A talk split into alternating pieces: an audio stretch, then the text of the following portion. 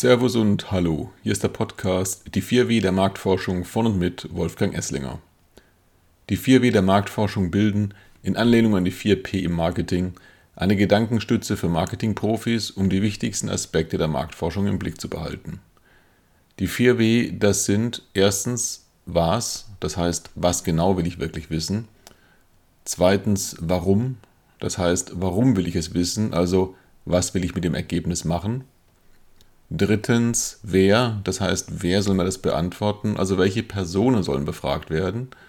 Und schließlich, wie viel, das heißt, wie viel darf es kosten, also was ist mir das Wissen wert, das mir die Marktforschung liefert.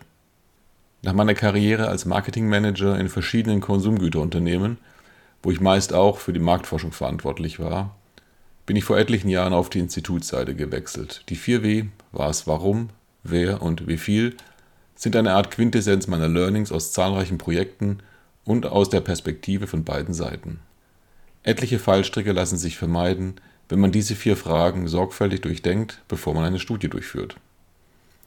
Einige Tipps dazu und zu weiteren für Marketing verantwortliche relevanten Aspekten der Marktforschung möchte ich in diesem Podcast weitergeben, damit Sie als Hörer oder Hörerin die Marktforschung besser für Ihre Arbeit nutzen können und damit letztlich erfolgreicher in Ihrem Job sind.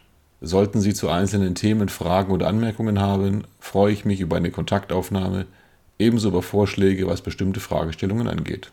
So, und nun zur heutigen Marketingfrage an die Marktforschung.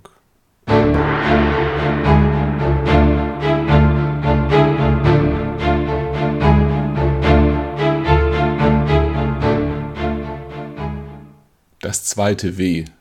Warum will ich es wissen? Anders gefragt, was will ich mit dem Ergebnis machen?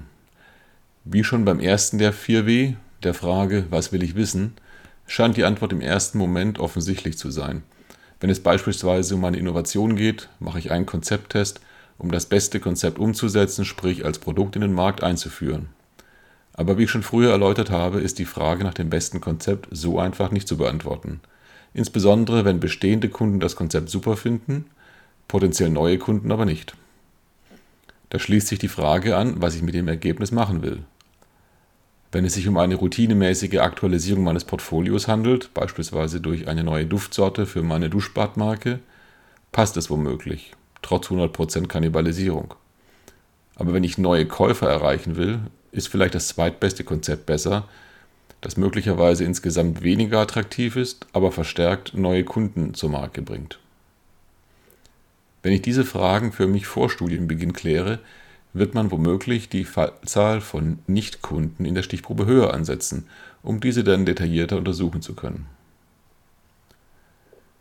Besonders wichtig ist die Beantwortung der Frage, warum will ich es wissen, vor einem Briefing, wenn es darum geht zu ermitteln, wie der Status meiner Marke im Wettbewerbsumfeld, sprich im Markt ist.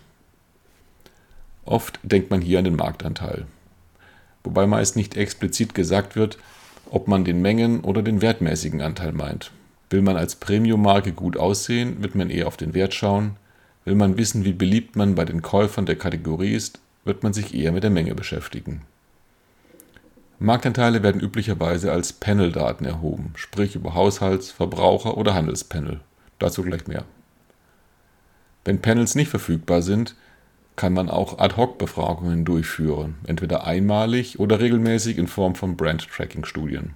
Kosten und Erkenntnisgewinn all dieser Methoden unterscheiden sich erheblich, was sich aber anscheinend noch nicht überall herumgesprochen hat. Schließlich gibt es auch noch sogenannte UNA-Studien, die den Schwerpunkt auf Usage und Awareness, also Verwendung und Bekanntheit in der Kategorie legen und diese oft recht detailliert abfragen teilweise inklusive Anlass und Tageszeit des Konsums bzw. Kaufs. Fangen wir mit den Panel-Daten an. Der Einkauf dieser Daten ist oft gesetzt, sofern sie für den Markt angeboten werden. Das ist nicht immer der Fall und wenn, dann existiert oft nur ein Anbieter, der die Preise diktieren kann. Mit einem Handelspanel lassen sich normalerweise die Marktanteile auch je Key Account anzeigen, was für den Vertrieb wichtig ist. Ebenso sieht man teilweise auf Wochenbasis Promotion-Aktivitäten, was zahlreiche Rückschlüsse ermöglicht. Bei einem Verbraucher- oder Handelspanel erfährt man, welche Produkte pro Person bzw. Haushalt wie oft und in welcher Menge gekauft werden. Käuferreichweite und Käuferwanderungen lassen sich so ermitteln, und zwar relativ genau, wenn die Panel-Teilnehmer einigermaßen zuverlässig sind. Was keines dieser Panels liefert, ist die Markenbekanntheit. Ein nicht unwesentliches Kriterium für kleinere bzw. im Aufbau befindliche Marken. Hier kommt dann das Marken- oder Brand-Tracking zum Einsatz. Beim Tracking werden unterschiedlichen Personen in definierten Zeitabständen die immer gleichen Fragen gestellt, wodurch sich Veränderungen gut darstellen lassen. Typischerweise werden Verwendungs- bzw. Kaufhäufigkeiten der, der Kategorie, Beispiel wie oft trinken Sie Bier, gefragt, gefolgt von Bekanntheit und Verwendung bzw. Kauf der Marken. Auch Fragen zum Markenimage und zur Kommunikation sind üblich, sowie etliches mehr. Die Kunst besteht darin, beim maximalen Erkenntnisgewinn den Fragebogen so kurz wie möglich zu halten, da jede zusätzliche Minute überproportional Geld kostet und die Antworten immer schlechter werden. Wer will schon einen 20-minütigen Fragebogen auf dem Handy ausfüllen? Eben. Das größte Manko von Tracking-Studien ist, dass die Antworten auf dem beruhen, was die Befragten erinnern bzw. sagen wollen. Wer weiß schon genau, wie oft er welche Biermarke getrunken hat in den letzten ein bis drei Monaten? Und manch einer möchte ungern preisgeben, dass er vielleicht täglich mehr als ein Bier konsumiert. Gerade für Marken mit sehr gutem bzw. sehr schlechtem Image kann dies zu stark verzerrten Angaben bezüglich Kauf oder Verwendung führen. Daher gilt, wenn die absoluten Marktanteile wichtig sind, sollte man zum Handelspanel greifen. Wer seine Marke ganzheitlich führen möchte, kann eigentlich auf keine der genannten Methoden verzichten. Allerdings ist das dafür erforderliche Budget praktisch nur dann durchsetzbar, wenn man mehrere Marken einer Kategorie hat. Was tun, wenn das Geld knapp ist?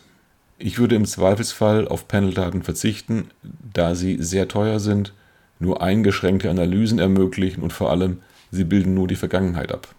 Mit einem Markentracking habe ich viel mehr Möglichkeiten, den Konsumenten zu verstehen. Ich habe komplette Gestaltungsfreiheit bezüglich meiner Fragen und bezüglich der Stichprobe. Und mit bestimmten Fragen kann ich sogar in die Zukunft blicken und mich so rechtzeitig auf Marktentwicklungen einstellen. Die entscheidende Frage vor einem Briefing ist also, warum will ich es wissen? Anders gefragt, was will ich mit dem Ergebnis machen? Das war's für dieses Mal. Vielen Dank fürs Zuhören. Über Feedback und Fragen, auch Themenvorschläge, freue ich mich. Bis bald, Ihr Wolfgang Esslinger.